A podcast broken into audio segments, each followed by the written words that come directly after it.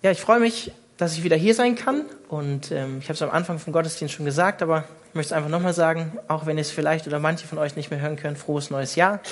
Für mich der erste Gottesdienst hier am Mittwoch äh, in diesem Jahr, von daher frohes neues Jahr. Ihr habt letztes Jahr, äh, letztes, letzten Mittwoch angefangen mit Sam, äh, diesen Gottesdienst äh, in diesem Jahr zu starten und da ging es um Treue. Sam hat euch dazu ermutigt, Gott treu zu sein. Und im, im Endeffekt geht es eigentlich in dieser Jahreslosung auch darum, nämlich Gott treu zu sein und seine geistlichen ähm, Bedürfnisse an der richtigen Quelle zu stillen. Wenn ich jetzt den Predigtitel nenne, dann wissen vielleicht einige von euch schon, woher der kommt. Trinkst du noch oder lebst du schon? Vielleicht fragt euch jetzt auch, was soll das heißen? Komme ich noch dazu? Trinkst du noch oder lebst du schon? Ihr kennt vielleicht alle Ikea, oder? Und die, diesen Werbespruch von Ikea, wohnst du noch oder lebst du schon wirklich? Oder lebst du schon? Im Sinne von, wir geben dir mehr als nur Möbel, wir geben dir Lebensqualität, wir geben dir etwas, was dir die anderen nicht geben können. Echtes Leben dazu. Und so ein bisschen ist es auch mit Gottes Verheißung, die in der Jahreslosung steht. Ich will dem Durstigen geben aus oder von der Quelle des lebendigen Wassers wörtlich aus der Quelle des Wasser des Lebens, umsonst. Ich will dem Durstigen geben aus der Quelle des lebendigen Wassers, umsonst. Das ist die Einladung Gottes an dich und mich und an jeden Menschen, bin ich von überzeugt. Wie endet die Bibel? Wer kennt den letzten Vers im Buch der Offenbarung? Die Gnade des Herrn Jesus Christus sei mit allen. Das ist Gottes Herz und Gottes Wunsch, Gottes Einladung an uns Menschen immer wieder, ob wir eine Beziehung zu Jesus haben oder nicht. Und genau davon spricht auch die Jahreslosung. Das ist quasi ähm, die Zusammenfassung oder die Quintessenz, die Hauptaussage im Prinzip von der gesamten Bibel, dass Gott uns umsonst ewiges Leben schenken will. Durch Jesus Christus dass er diese Quelle ist, dass er diese Quelle eröffnet hat und wiederhergestellt hat, dass die Beziehung zu Gott wiederhergestellt werden kann. Das ist nur durch Jesus Christus wieder möglich geworden. Das ist im Prinzip die Kernaussage und die Einladung der Bibel. Der Liebesbrief sozusagen der Bibel. Die Quintessenz, die Aussage.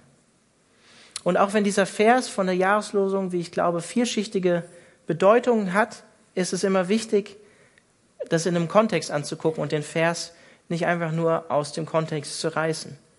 Denn er steht in den letzten beiden Kapiteln vom Buch der Offenbarung am Ende der Bibel, am Ende der Menschheitsgeschichte, am Ende der Zeit sozusagen. Offenbarung 21, ein neuer Himmel, eine neue Erde, die uns verheißen wird und versprochen wird, die Gott schenken wird. Das heißt, dieser Vers steht in dem Kontext, in dem Zusammenhang, dass wir eines Tages im Himmel sein werden oder im Himmel sind, in der ewigen Gegenwart Gottes und dort dieses zukünftige Erbe haben werden, nämlich lebendiges Wasser, ewiges Leben. Denn nur wenn wir einen Vers weiterlesen, in Offenbarung 21, Vers 6, lesen wir, dass alles wird das Erbe dessen sein, der siegreich aus dem Kampf hervorgeht, und ich werde sein Gott sein, und er wird mein Sohn oder meine Tochter sein. Wer Durst hat, dem werde ich umsonst von dem Wasser zu trinken geben, das aus der Quelle des Lebens fließt. Und dann sagt er in Vers 7, Johannes, dass alles wird das Erbe dessen sein, der siegreich aus dem Kampf hervorgeht. Das heißt, der am Glauben bleibt, der überwindet, ähm, diese Welt überwindet im Glauben an Jesus Christus. Das ist der Zusammenhang und das ist der Kontext von dem Vers der Jahreslosung. Und dennoch glaube ich, auch wenn es eine zukünftige Verheißung ist in erster Linie, dass das für heute gilt, dass das für dich und mich heute gilt, im Jahr 2018. Für Christen, für Leute, die an Jesus glauben und für Nichtchristen, die Jesus noch nicht kennen, die noch nicht an ihn glauben. Weil es ist, wie ich schon gesagt habe, letztlich eine Einladung, tatsächlich eines Tages aus dieser Quelle, die uns verheißen ist, zu trinken, aus diesem Wasser zu trinken, das Leben schenkt, ewiges Leben schenken wird letztlich eine Einladung zur Erlösung für die Leute, die Jesus noch nicht kennen. Und sicherlich hast du die Erfahrung auch selber gemacht, wie ich selbst sie auch gemacht habe. Hoffentlich jeder von euch, der heute Abend hier ist. Wenn nicht, sprich doch mit mir nach dem Gottesdienst. Ihr habt alle die Erfahrung gemacht, dass bei Gott oder bei Jesus Christus dieser geistliche Durst, dieser seelische Durst, dieser Lebensdurst, dieser Hunger nach Erfüllung im Leben bei ihm gestillt wurde, wo wir überall anders vorher gesucht haben, aber nicht gefunden haben. Das haben wir bei Jesus gefunden und erfahren. Trinken und Durst, das ist so ein klassisches metaphorisches Bild in der gesamten Bibel für Gottes Geben und Gottes Stillen von unserem seelischen, menschlichen Durst, von unserer geistlichen Not, die wir als Menschen haben. Aber wer oder was ist diese Quelle oder dieses, diese Quelle des Wassers des Lebens? Das wird auch aus dem weiteren Kontext, wenn wir diese Verse in Offenbarung am Ende lesen, deutlich. Aber bevor ich darauf gleich zurückkomme, möchte ich nochmal auf das Wasser eingehen. Wasser. Nehmen wir so selbstverständlich bei uns hier in der westlichen Kultur. Kommt aus dem Wasserhahn, können wir hier in Deutschland gut trinken. In Italien im Urlaub wird es dann manchmal schon schwierig, mit dem Leitungswasser das zu trinken. Kennt ihr vielleicht? Ich glaube, Wasser, das äh, Wort Wasser und das Symbol des Wassers ist hier ein klares Bild, wie ich schon gesagt habe, für die Erlösung in erster Linie, die durch Jesus Christus für uns möglich geworden ist. Ich weiß nicht, ähm, ob ihr euch so ein bisschen auskennt. Die Erdoberfläche der Erde besteht zu wie viel Prozent ungefähr? 70 Prozent, genau, aus Wasser. Ohne Wasser gäbe es auf der Erde kein Leben. Und besonders natürlich in dem Kontext, wo das hier geschrieben wurde, im Nahen Osten, war es natürlich ziemlich trocken. Ne? Ist ja klar. Letztlich äh, überall ohne Wasser wird es trocken und Leben ist nicht möglich. Ne? Das ist klar. Aber gerade im Nahen Osten ein wichtiges Lebensmittel im wortwörtlichen Sinne für jeden Menschen, kostbar. Kostbares Gut. Ein erwachsener Mensch sollte so täglich 2,5 bis 3 Liter sollte er trinken. Ich schaffe das nicht immer ganz. Ich habe auf jeden Fall drei Kaffee heute getrunken, auch ein bisschen Wasser zu mir genommen. Aber für eine gesunde Funktion der Organe ist Wasser total wichtig. Wasser ist da unumgänglich. Und vor allen Dingen auch, vielleicht kennt ihr das, wenn ihr mal längere Zeit nichts getrunken habt, ne? dann merkt ihr das hier oben im Gehirn. Das Gehirn besteht nämlich aus, zu einem Großteil aus, wer hätte es gedacht, Wasser und nicht aus Gehirnzellen. Aber ja gut, da ist auch Wasser drin. Ne? Deswegen ist Trinken wichtig, lebensnotwendig, lebensspendend. Ohne Wasser gibt es kein Leben. Dein Körper, mein Körper, der menschliche Körper besteht zu wie viel Prozent ungefähr? 70 Prozent, ja, kommt ganz gut hin. Kommt natürlich aus Alter, Größe, bin eher kleiner, Körpergewicht, äh, Muskelmasse. Kommt es natürlich darauf an, ja, 70 Prozent ist schon nicht schlecht. Es variiert dann mit dem Alter. Ne? Neugeborene haben mehr Wasser in ihrem Körper als alte Menschen. Ähm, das Wasser versiegt wirklich tatsächlich mit dem Alter in den Zellen im, im Blut. Ziemlich interessant auch übrigens ähm, ihr Frauen und ihr Männer, die heute hier seid. Frauen haben weniger Wasseranteil in ihrem Körper als die Männer. Hat mit der Muskelmasse zu tun, habe ich gelesen. Ich hoffe, es ist richtig. Also Wasser ist eine wichtige, wichtige Sache. Wasser ist letztlich mit Leben gleichzusetzen. Auf der Erde mit unserem Körper. Und deshalb ist Wasser auch ein Symbol, auch in der Schrift ein Symbol für Leben. Und in diesem Zusammenhang hier ewiges Leben, was uns nur Gott schenken kann. Und ich möchte jetzt äh, den weiteren Kontext einfach euch geben. Offenbarung 21 ab Vers 22. Der weitere Kontext ist, wir sehen das neue Jerusalem von Gott aus dem Himmel auf die neue Erde kommen. Meine Ausgangsfrage war ja auch, ähm, wer oder was ist eigentlich diese Quelle des Lebens, das Wasser des Lebens? Und dann schreibt Johannes in Vers 22, einen Tempel sah ich nicht in dieser Stadt im neuen Jerusalem. Der Herr selbst, der allmächtige Gott, ist ihr Tempel, er und das Lamm. Auch sind weder Sonne noch Mond nötig, um der Stadt Licht zu geben. Sie wird von der Herrlichkeit Gottes erhellt. Das Licht, das ihr leuchtet, ist das Lamm. Die Völker werden in dem Licht leben, das von der Stadt ausgeht, und von überall auf der Erde werden die Könige kommen und ihren Reichtum in die Stadt bringen. Die Tore der Stadt werden den ganzen Tag geöffnet sein, mehr noch, weil es dort keine Nacht gibt, werden sie überhaupt nie geschlossen. Die herrlichsten Schätze und Kostbarkeiten der Völker werden in die Stadt gebracht. Aber etwas Unreines wird dort niemals Einlass finden. Wer Dinge tut, die Gott verabscheut und sich in seinem Handeln von der Lüge leiten lässt, darf nicht hineingehen. Zutritt haben nur die, die im Buch oder im Lebensbuch des Lammes eingetragen sind. Zutritt, ich lese nochmal, haben nur die, die im Lebensbuch des Lammes eingetragen sind. Die, die zu Jesus Christus gehören. Und dann ganz wichtig in Vers 22, Vers 1. Der Engel zeigte mir auch einen Strom, der wie Kristall glänzte.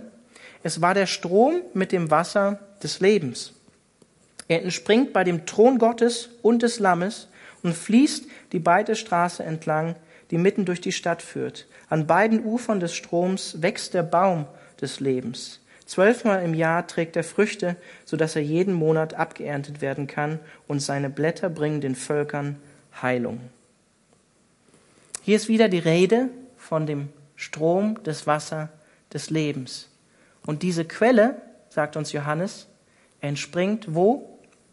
Bei Gott selbst, bei dem Lamm, bei seinem Sohn, bei Jesus entspringt diese Quelle. Und sie schenkt Leben, bewässert den Baum des Lebens. Kennt ihr vielleicht noch aus 1. Mose 1? Wenn ihr von diesem Baum der Erkenntnis essen werdet, werdet ihr sterben und das ewige Leben verlieren. Und hier ist der Baum, der das Leben schenkt, durch Jesus Christus möglich geworden. Und diese Quelle entspringt bei Gott, bei Jesus selbst. ist quasi gleichzusetzen mit der Quelle. Die Quelle selbst ist nämlich Jesus oder Gott selbst. Gott selbst ist die Quelle, lebendiges Wasser, ewiges Leben. Vielleicht kennt ihr die Stelle in Johannes 7, wo Jesus deshalb genau aus diesem Grund sagt, wer durstig ist, der soll zu mir kommen, zu Jesus Christus kommen und trinken. Und in diesem Zusammenhang von Johannes 7 ist es nicht nur eine Einladung äh, zur Erlösung oder in die Beziehung zu Jesus Christus auch, sondern die Einladung zu überfließendem Leben des Heiligen Geistes, was heute möglich ist durch Jesus Christus. Auch im Jahr 2018, auch am 17.01. im Januar. Heute möglich. Und dennoch untrennbar verbunden mit dem Glauben an Jesus Christus. Ich lese die zwei, drei Verse einfach vor. Johannes 7, Abvers 37. Am letzten Tag des größten, äh, am, am letzten Tag, dem größten Tag des Festes, Laubhüttenfest, trat Jesus vor die Menge und rief, Wer Durst hat, soll zu mir kommen und trinken. Wenn jemand an mich glaubt, werden aus seinem Inneren, wie es in der Schrift heißt, Ströme von lebendigem Wasser fließen. Er sagte das im Hinblick auf den Heiligen Geist, den die empfangen sollten, die an Jesus glaubten. Der Geist war zu jenem Zeitpunkt noch nicht gekommen, weil Jesus noch nicht in seiner Herrlichkeit offenbart worden war. Jesus tritt hier auf am Ende vom hebräischen Laubhüppenfest, Sukkot. Dieses Fest erinnert an die Wüstenwanderung, die die Israeliten damals erlebt haben mit Gott. Und es erinnert an die Versorgung von Gott in dieser Zeit.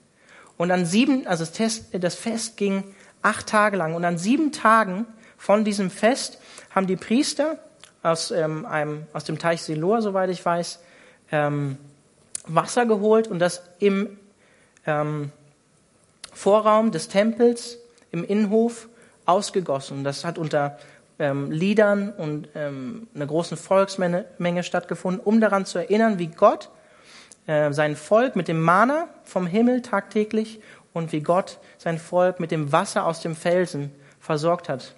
Erinnert euch vielleicht daran, dass Mose mit seinem Stab auf diesen Felsen geschlagen hat und dass aus diesem Felsen dann Wasser kam, was das Volk ähm, sozusagen in der Wüste dann natürlich auch physisch am Leben erhalten hat.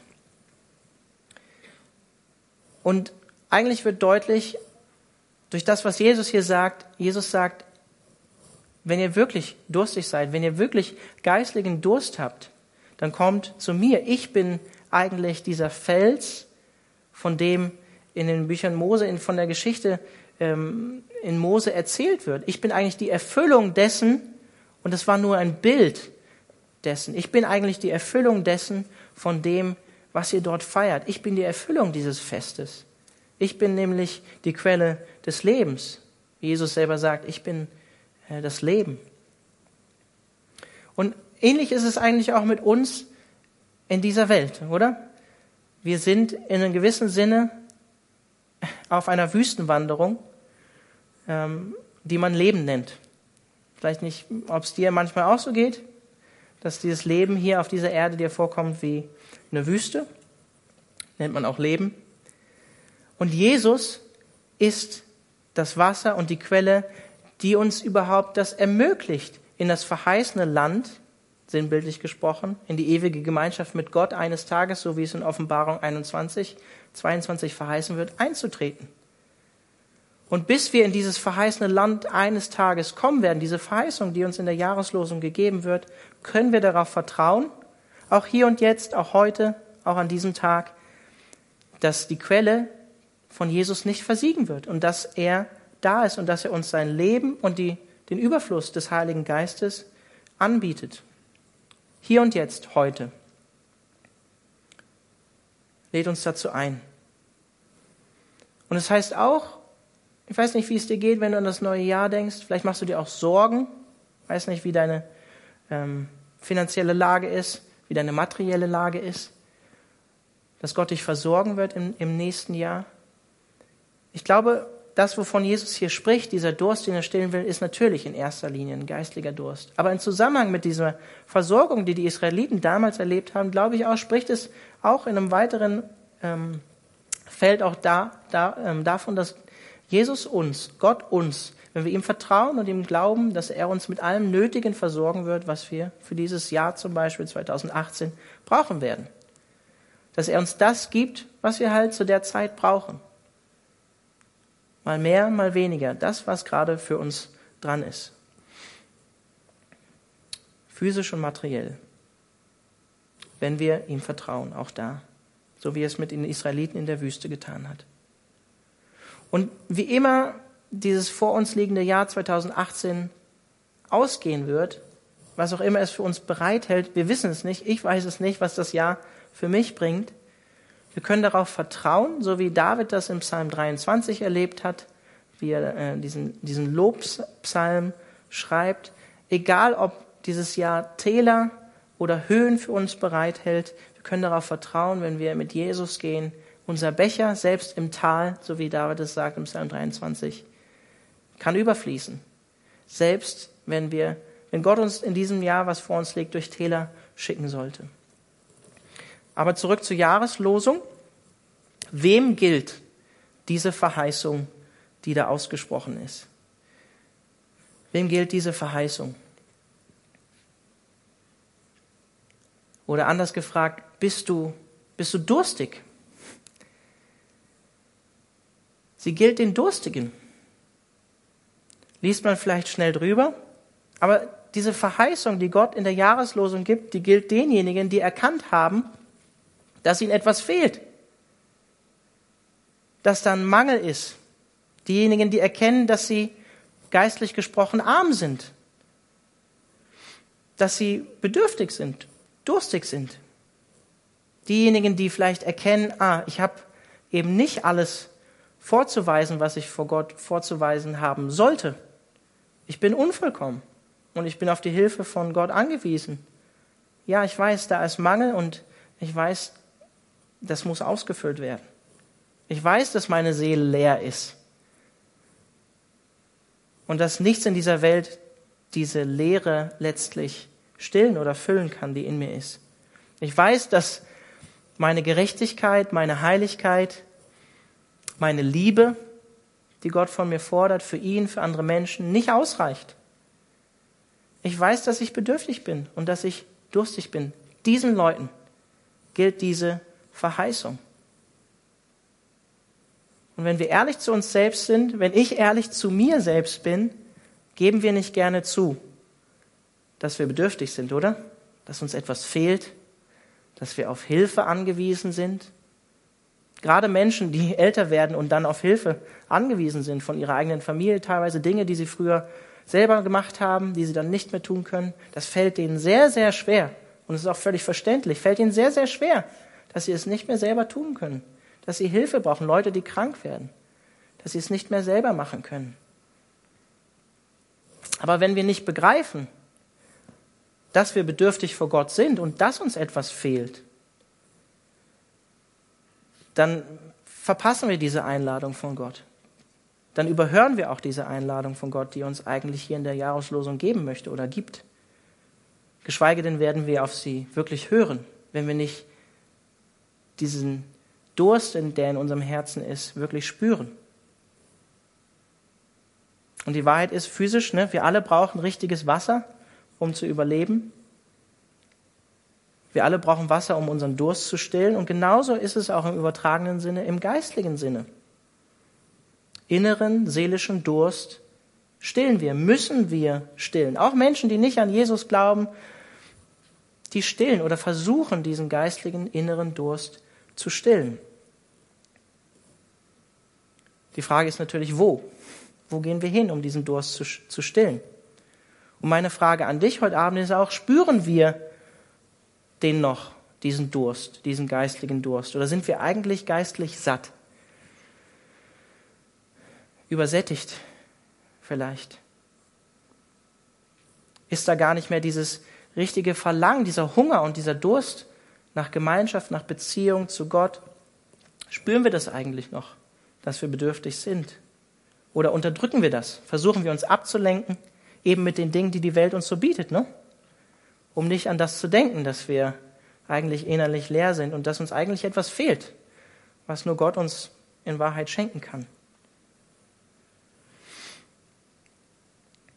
Jedem Mensch geht es so. Jedem, jeder Mensch hat dieses, der, der spürt das eigentlich. Ob er an Jesus glaubt oder nicht, da ist etwas, was ihm fehlt.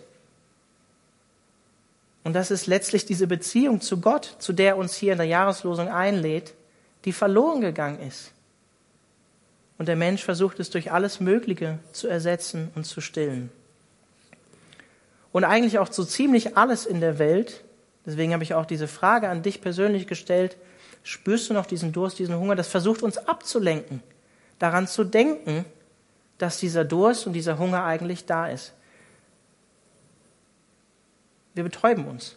Wir unterdrücken das. Wir lenken uns davon ab, von dieser inneren Leere, die eigentlich in unserem Herzen ist. Deswegen meine Herausforderung und meine Frage an dich für das, gerade für, für das vor dir liegende Jahr und deine Beziehung zu Gott. Willst du geistlich wachsen im neuen Jahr oder bist du zufrieden so mit dem Status quo? Vielleicht auch mit Fehlern, die du kennst in deinem Leben. Ja, das ist halt so. Wirklich Hoffnung, dass Gott mich da verändern kann, habe ich nicht.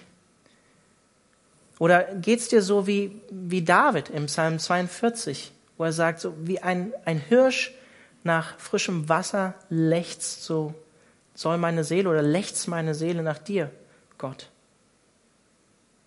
Wenn das nicht da ist, dann müssen wir Gott, dann lädt uns Gott mit der Jahreslosung dazu ein, ihn wieder darum zu bitten, uns diesen Durst nach ihm, diesen Hunger nach ihm zu geben. Wir geben uns viel zu schnell mit Dingen zufrieden, die nur halbherzig unseren Durst stillen, anstatt zu Jesus, zu Gott zu gehen, der uns wirkliche, wahrhaftige Erfüllung und Befriedigung schenken kann. Wenn du dürstest nach Gott, wenn diese Jahreslosung dich wirklich direkt auch anspricht, dann ist das für dich. Gott lädt dich ein, diesen Durst bei ihm zu stillen.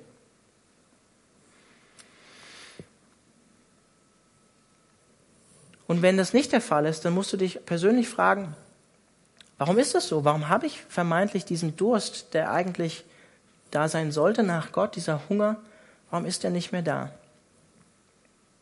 Vielleicht sagst du aber auch, gut, ich bin, ich bin ein Sonderfall, ja. Ich bin da ein Sonderfall. Mein Durst nach Leben ist vielleicht zu groß. Dann sage ich dir nein. Gottes Quelle ist so groß, dass er jeden Durst stillen kann. Vielleicht sagst du auch, ich bin nicht würdig, aus dieser Quelle zu trinken. Ich bin nicht heilig genug. Ich bin nicht gut genug. Mein Leben, obwohl ich schon länger mit Jesus gehe, spiegelt das gar nicht wider. Ich bin nicht würdig, aus dieser Quelle zu trinken. Und dann sag ich dir, dann sagt Gott dir mit der Jahreslosung, genau für dich ist dieses Wasser da. Genau für diejenigen, wie ich schon gesagt habe, die erkennen, da ist Mangel.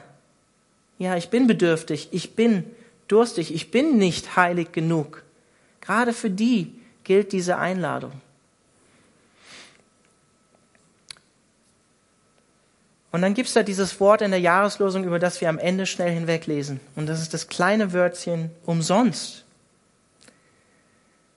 Das ist doch das verrückte Wort für mich persönlich hier in dieser Jahreslosung. Gratis. Gratis macht skeptisch, oder? In unserer Welt. Ich weiß das noch, als wir jetzt hier im Dezember diese Keksaktion hatten, am letzten Mittwochsgottesdienst, wo wir äh, Kekse verteilt haben mit einem Bibelvers drin und einfach Leute an Weihnachten erinnert haben, was uns geschenkt ist durch Jesus Christus, dass er sich selbst geschenkt hat und dass er uns umsonst, kostenfrei das Geschenk der Erlösung letztlich schenken kann, schenken will. Allein die Kekse jemandem zu geben, zu sagen, hier, das wollen wir dir schenken, auf der Straße, das macht die Leute natürlich schon skeptisch. Ne? Ist da irgendwas drin? Oder abgelaufen. Wollte, wollte sie, die erste Reaktion war, wollte sie selber nicht essen? Macht skeptisch, oder? Kennt ihr vielleicht, ne? Was nichts kostet, ist auch nichts wert. Oder nichts ist umsonst. Mit so Sprüchen oder wächst man auf in unserer Gesellschaft. Ah, ich habe schon schlechte Erfahrungen gemacht mit Handyanbietern und so weiter. Ihr kennt das vielleicht, diese Anrufe, die man bekommt, gell? ja, wir haben hier einen neuen Vertrag und dies und das. Und ich habe schon echt viel schlechte Erfahrungen gemacht und neulich rief unser, im Dezember unser Telefon- und Internetanbieter an. Sie sind schon so lange Kunde und wir wollen Ihnen gerne noch dies äh, kostenfrei dazu schenken. So, oh, das hört sich aber gut an und so weiter. Drei, viermal rückversichert, ob eigentlich alles beim Alten bleibt und ich das dann wirklich dazu nutzen kann, einfach aus Treue.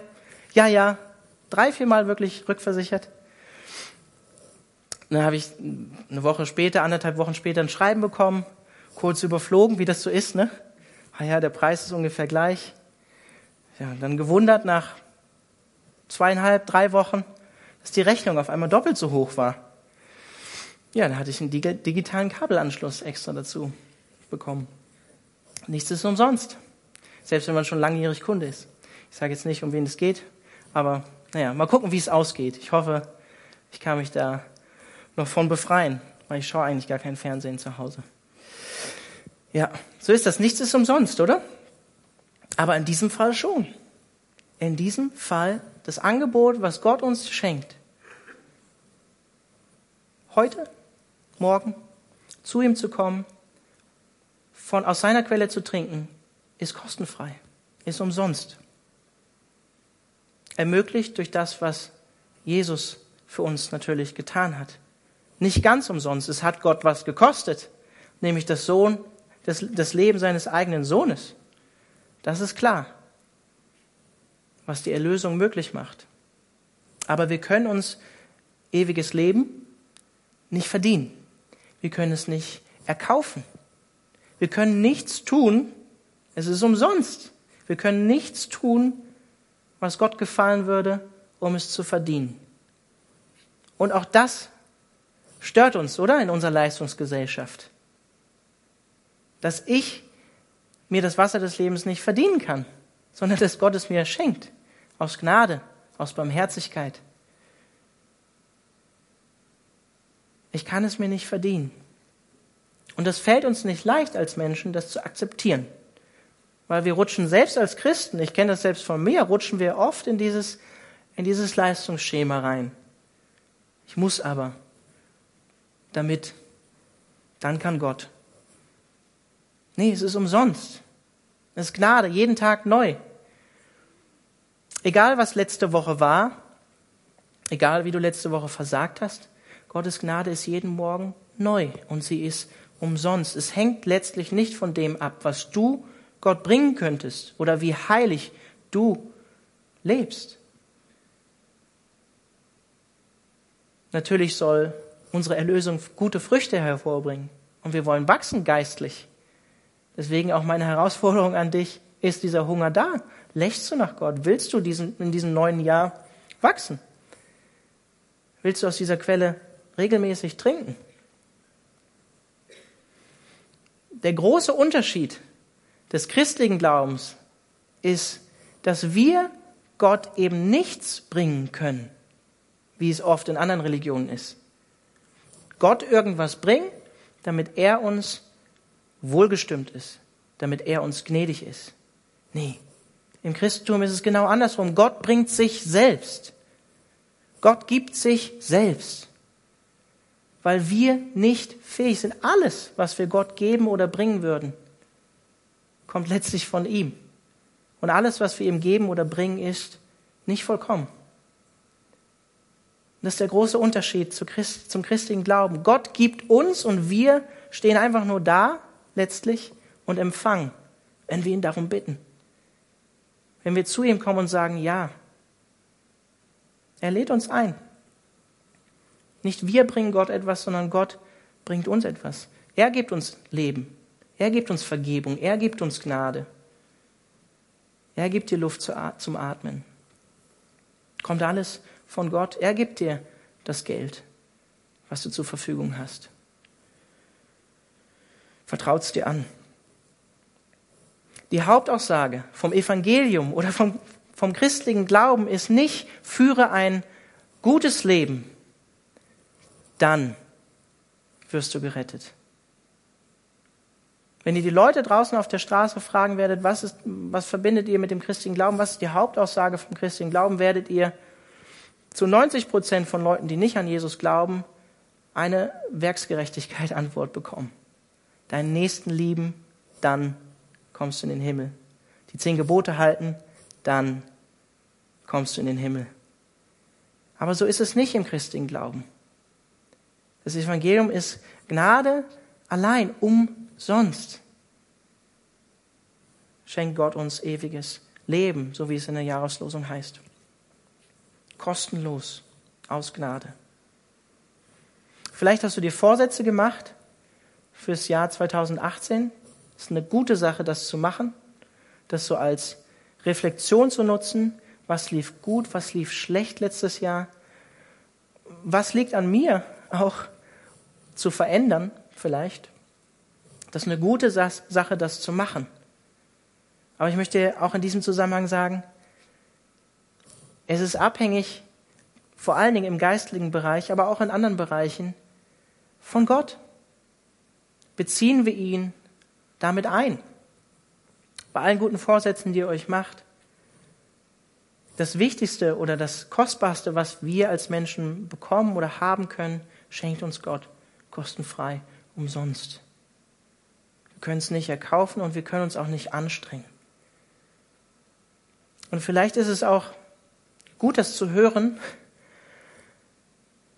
wenn ihr euch auf der Arbeit vergleicht oder wenn ihr im Studium euch immer wieder vergleicht mit Kommilitonen, der vielleicht eine bessere Note hat als ihr, darin zu ruhen, was Gott euch schenkt.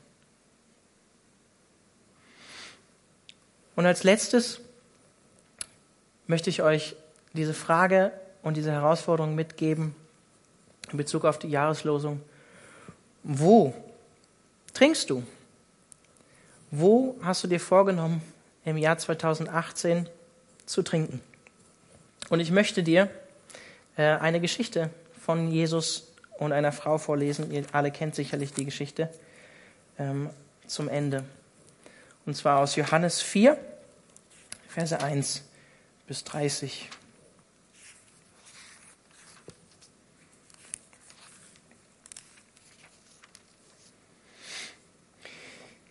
Die Pharisäer hörten, dass Jesus mehr Menschen zu Jüngern machte und taufte als Johannes.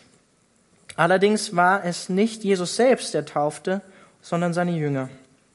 Als Jesus erfuhr, dass den Pharisäern berichtet wurde, wie groß der Zulauf zu ihm war, verließ er Judäa und ging wieder nach Galiläa.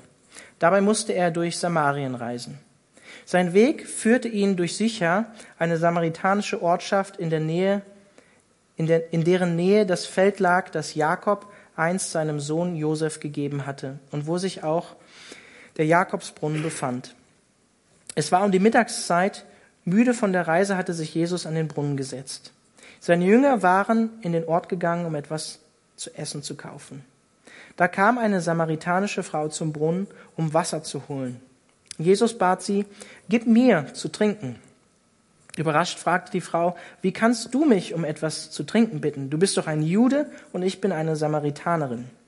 Die Juden meiden nämlich jeden Umgang mit den Samaritanern. Jesus antwortete, wenn du wüsstest, worin die Gabe Gottes besteht und wer es ist, der zu dir sagt, gib mir zu trinken, dann hättest du ihn gebeten und er hätte dir Quellwasser gegeben, lebendiges Wasser. Herr wandte die Frau ein, du hast doch nichts, womit du Wasser schöpfen kannst, und der Brunnen ist tief. Woher willst du denn dieses lebendige Wasser nehmen? Bist du etwa mehr als unser Stammvater Jakob, der uns diesen Brunnen gegeben und selbst von seinem Wasser getrunken hat, er und seine Söhne und seine Herden? Und Jesus gab ihr zur Antwort, jeder, der von diesem Wasser trinkt, wird wieder Durst bekommen. Wer aber von dem Wasser trinkt, das ich ihm geben werde, wird niemals mehr durstig sein. Das Wasser, das ich ihm gebe, wird, ins, wird in ihm zu einer Quelle werden, die unaufhörlich fließt bis ins ewige Leben. Herr, bitte gib mir von diesem Wasser, sagte die Frau. Dann werde ich nie mehr Durst haben und muss nicht mehr hierher kommen, um Wasser zu holen. Geh und rufe deinen Mann, entgegnete Jesus. Komm mit ihm hierher. Ich habe keinen Mann, sagte die Frau. Das stimmt, erwiderte Jesus. Du hast keinen Mann, fünf Männer hast du gehabt, und der, den du jetzt hast, ist nicht dein Mann. Du hast die Wahrheit gesagt, oder da, da hast du die Wahrheit gesagt. Herr, ich sehe, dass du ein Prophet bist, sagte die Frau. Unsere Vorfahren haben Gott auf diesem Berg hier angebetet. Ihr Juden dagegen sagt, der richtige Ort, um Gott anzubeten, sei Jerusalem. Jesus erwiderte, Glaube mir, Frau, es kommt eine Zeit, wo ihr den Vater weder auf diesem Berg noch in Jerusalem anbeten werdet. Ihr Samaritaner betet an, ohne zu wissen, was ihr anbetet. Wir jedoch wissen, was wir anbeten, denn die Rettung der Welt kommt von den Juden. Aber die Zeit kommt, ja sie ist schon da, wo die Menschen Gott als den Vater anbeten werden. Menschen, die vom Geist erfüllt sind und die Wahrheit erkannt haben. Das sind die wahren Anbeter. So möchte der Vater die haben, die ihn anbeten. Gott ist Geist und die, die ihn anbeten wollen, müssen ihn im Geist und in der Wahrheit anbeten. Ich weiß, dass der Messias kommen wird, entgegnete die Frau. Messias ist das hebräische Wort für Christus. Wenn er kommt, wird er uns alle diese Dinge erklären. Da sagte Jesus zu ihr, du sprichst mit ihm, ich bin es. Könnte man jetzt viel zu sagen zu dieser ganzen Begebenheit und zu dieser ganzen Geschichte. Ich möchte einfach nur auf ein paar Punkte aufmerksam machen. Die Frau, mit der Jesus hier spricht, versteht natürlich nicht wirklich, wovon Jesus spricht. Sie denkt immer wieder, es geht um einen physischen Durst, einen Durst, der gestillt werden muss. Aber Jesus stößt sie darauf und macht sie deutlich, hey, liebe Frau, dein Problem ist eigentlich ein anderes. Er schwenkt auf einmal, nämlich zu ihrem Mann. Und sie muss dann zugeben, oder Jesus führt sie dahin und zeigt ihr, hey, da wo du eigentlich deine Quelle hast, wo du was zu trinken suchst, ist vielleicht dein sexuelles Verlangen, dein sexueller Durst, vielleicht deine Suche nach Sicherheit bei anderen Menschen, die Suche nach Liebe, die Suche nach Annahme, vielleicht die Suche nach Geborgenheit bei Männern, bei einem anderen Menschen. Und Jesus macht ihr deutlich, dass die Frau, die Samaritanerin, an falschen Orten trinkt und nicht an der richtigen. Und ich möchte darauf hinweisen, so wie es auch Johannes schreibt, die Samaritaner und die Juden, die waren sich eigentlich Feind. Und die Samaritaner galten als Sekte. Und Jesus spricht hier genau mit so einer Frau. Erstens mit einer Frau, die aus einer Sekte kam sozusagen. Und zweitens mit einer Frau, die in Sünde gelebt hat. Und Jesus weist sie auf ihren ungestillten Durst hin, der eigentlich da ist. Und macht ihr das Angebot, ihn zu bitten, aus seiner Quelle eigentlich zu trinken. Genau dafür ist Jesus gekommen. Sie war nicht unheilig genug oder ungerecht genug, sondern Jesus ist genau für diese Menschen gekommen, wie auch für mich und für dich, und lädt uns ein, aus dieser Quelle zu trinken. Und Jesus gibt in Vers 10 auch den Hinweis, wo man trinken soll, nämlich bei ihm. Bei ihm persönlich. Erinnert stark an das, was er im Kapitel 7, äh, drei Kapitel später dann auch sagt. Bei Jesus trinken.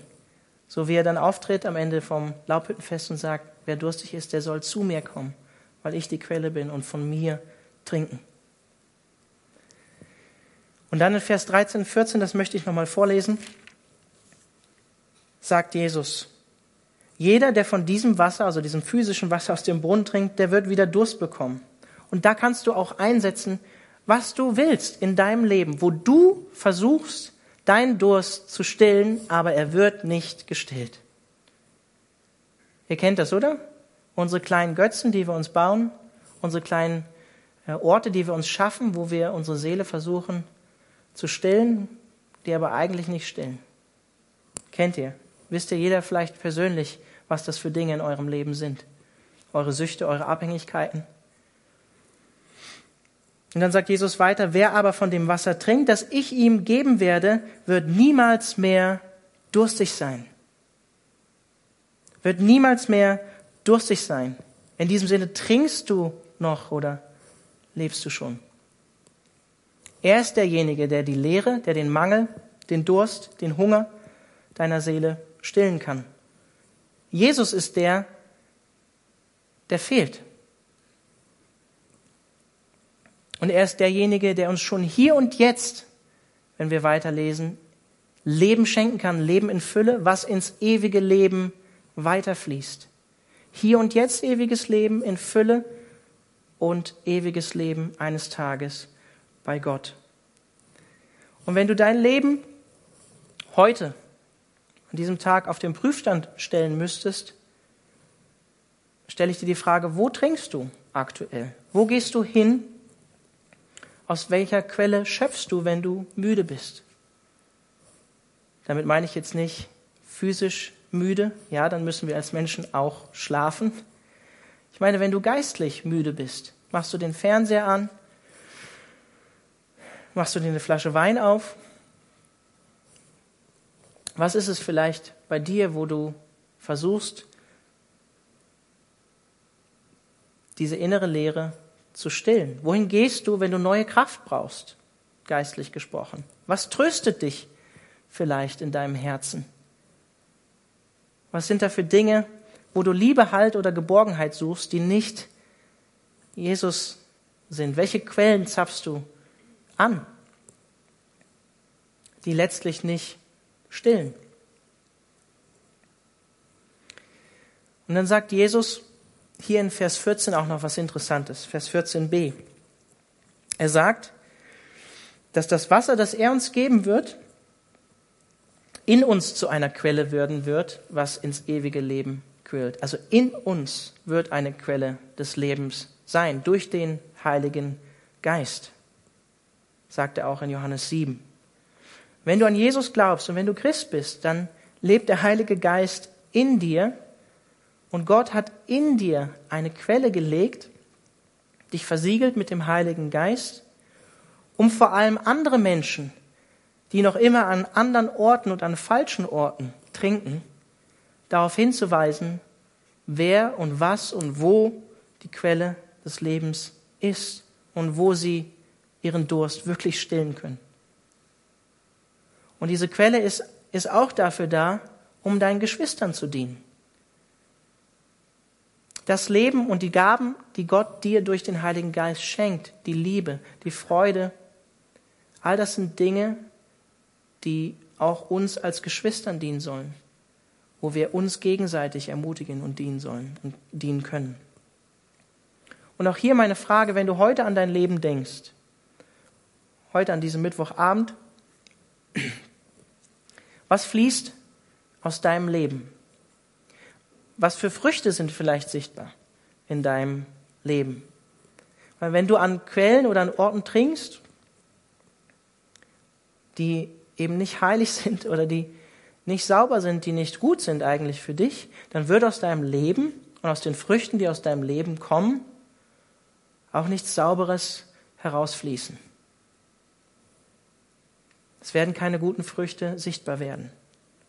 Und meine Einladung einfach hier am Ende von dieser Predigt ist, wo wirst du in diesem Jahr, was vor dir liegt, deinen geistlichen Durst stillen? Wo wirst du deine Erfüllung suchen? Wirst du diese Einladung, die Gott dir jeden Morgen, jeden Abend, jeden Tag neu schenken will, schenkt, wirst du sie annehmen?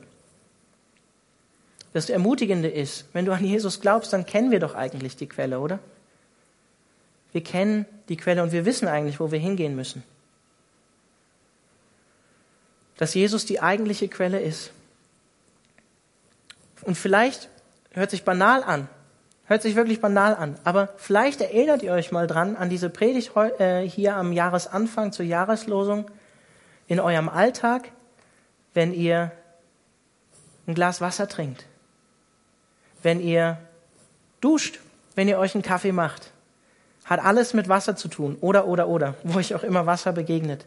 Und erinnert euch daran, dass diese Quelle, Jesus Christus, 24 Stunden am Tag, sieben Tage die Woche offen für euch ist, dass sie da ist, dass ihr euch im Alltag daran erinnert, da ist eine Quelle, die meinen geistlichen Durst stillt, die niemals versiegt. Dass ihr euch daran erinnert, ja, da ist Zugang zu Jesus da. Und vielleicht wird es vielleicht auch für euch einfach als Erinnerung dienen, dass daraus eine geistliche Gewohnheit wird. So wie ihr physisch trinken müsst, um nicht physisch zu sterben, müssen wir auch geistlich Gewohnheiten entwickeln, in Beziehung mit Jesus zu leben, in Beziehung zu, mit Jesus zu bleiben und geistlich unseren Durst stillen und trinken. Die Frage ist, nehmen wir diese Einladung an und gehen wir zur richtigen Quelle? möchte euch einfach abschließend nochmal Verse aus dem Jesaja-Buch vorlesen, wo Gott einfach diese Einladung nochmal direkt ausspricht. Und zwar aus Jesaja 55, die Verse 1 bis 3. Das Lobpreisteam kann gerne auf die Bühne kommen. Da lädt uns Gott ein. Übrigens, es ist total genial, wenn ihr die Offenbarung studiert oder die Offenbarung lest. Eigentlich erklärt das Alte Testament und das, was wir in den Prophetenbüchern, im Buch Daniel, Jesaja und so weiter lesen, Sacharja, eigentlich erklärt das Alte Testament das Buch der Offenbarung. Total interessant, wenn ihr euch mal mit dem Buch der Offenbarung auseinandersetzt. Steht eigentlich alles schon mal in der Bibel, wird in der Offenbarung nur nochmal neu aufgegriffen. Jesaja 55. Wohlan, ihr Durstigen, alle kommt her zum Wasser. Und die ihr kein Geld habt, kommt her, kauft und esst. Kommt her, kauft ohne Geld und sonst Wein und Milch. Warum wiegt ihr Geld ab für das, was kein Brot ist, und euren Arbeitslohn für das, was nicht sättigt? Hört doch auf mich, so sollt ihr Gutes essen und eure Seele soll sich laben an fetter Speise.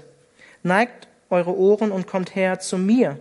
Hört, so wird eure Seele leben. Denn ich will euch einen ewigen Bund gewähren, die Gnadengüter Davids, die zuverlässig sind. Jesus, wir danken dir dafür, dass du uns diese Einladung gibst. Und wir danken dir dafür, dass du uns daran erinnerst, dass du für uns da bist und dass du unseren geistigen Durst stillen willst, Herr. Und Herr, ich bete darum, dass, dass du mir vergibst, da wo ich immer wieder ja, zu Brot gehe, was nicht sättigt, Wein trinke, der, nicht, der mich nicht wirklich satt macht, Wasser trinke, was nicht aus einer sauberen Quelle kommt. Jesus möchte ich darum bitten, dass ich ähm, persönlich einfach in diesem neuen Jahr einfach mich immer wieder daran erinnere, dass du da bist und dass all mein, meine geistige Lehre, meine Bedürftigkeit als Mensch in nichts gestillt werden kann in dieser Welt, außer bei dir letztlich, Jesus. Und Herr, ich bete darum, dass wir das wirklich auch ähm, erleben und dass wir mutig sind, zu dir zu kommen, dich darum zu bitten, zu sagen, Herr, ja, da ist Leere in mir und Herr, hier bin ich. Ich möchte dich darum bitten, dass du mich erfüllst. Zu sagen, Herr, hier bin ich. Du siehst meine Götzen, du siehst meine Tröster, die, die nicht wirklich trösten können in meinem Leben. Die Lehre, die doch noch da ist, obwohl ich immer wieder versuche, sie zu unterdrücken. Und Herr, ich bete darum, dass du da einfach gnädig mit uns bist und dass du da, wo wir vielleicht schon die Hoffnung aufgegeben haben, auch mit uns selbst, wo wir immer wieder wissen, wir gehen an Orte oder tun Dinge, die letztlich nicht gut sind für uns, dass du uns neue Hoffnung schenkst und uns Zuversicht gibst, dass du sie aus unserem Leben nehmen kannst und dass du uns verändern kannst, dass du uns mehr formen kannst in das Bild von deinem Sohn. Und Herr, ich danke dir dafür, dass du uns diese Verheißung umsonst gibst, dass wir nichts dafür tun können, um ewiges Leben zu bekommen, um aus deiner Quelle zu trinken. Wir müssen dich nur darum bitten und es ist rein aus Gnade, Herr. Es ist umsonst. Danke, Herr, dass du das möglich gemacht hast, dass du das durch Jesus möglich gemacht hast, dass es umsonst und kostenfrei ist für uns, Herr. Ich danke dir wirklich von Herzen dafür. Und Jesus, erinnere du uns immer wieder daran im Alltag, dass du da bist und dass wir zu dir kommen können und Gemeinschaft mit dir haben können und dir all unsere Sorgen, Nöte, Ängste, Leere bringen können und dass wir aus deiner Quelle trinken können. Herr, danke, dass wir in dir das ewige Leben haben. Amen.